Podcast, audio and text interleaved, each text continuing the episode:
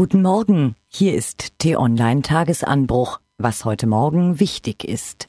Syrische Regierungstruppen haben den seit fast drei Jahren bestehenden Belagerungsring des Islamischen Staates um eine Stadt im Osten des Landes durchbrochen. Schätzungsweise 70.000 Menschen überlebten dort seit Januar 2015 nur dank unregelmäßiger Lebensmittelabwürfe aus der Luft. Der IS beherrscht allerdings weiterhin den Großteil der Stadt. Ersatzsoldaten könnten Monate benötigen, um den Gegner zu vertreiben. Sein Land werde den USA noch mehr Geschenkpakete schicken, verkündete der nordkoreanische UNO-Botschafter gestern Abend.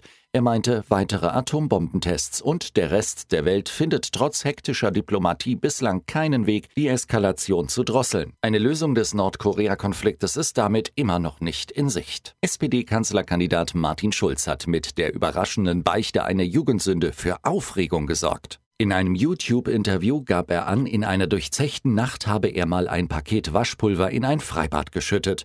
Ob Angela Merkel da mithalten kann? Waschpulver galt in der DDR schließlich als Mangelware.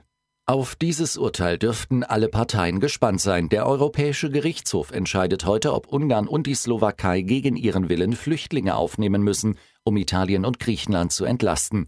Die EU-Staaten hatten mehrheitlich beschlossen, 160.000 Flüchtlinge gerechter auf die Mitgliedsländer aufzuteilen. Diese Aufgabe vorbildlich erfüllt hat bislang nur Malta. Mehr Informationen findest du unter t-online.de.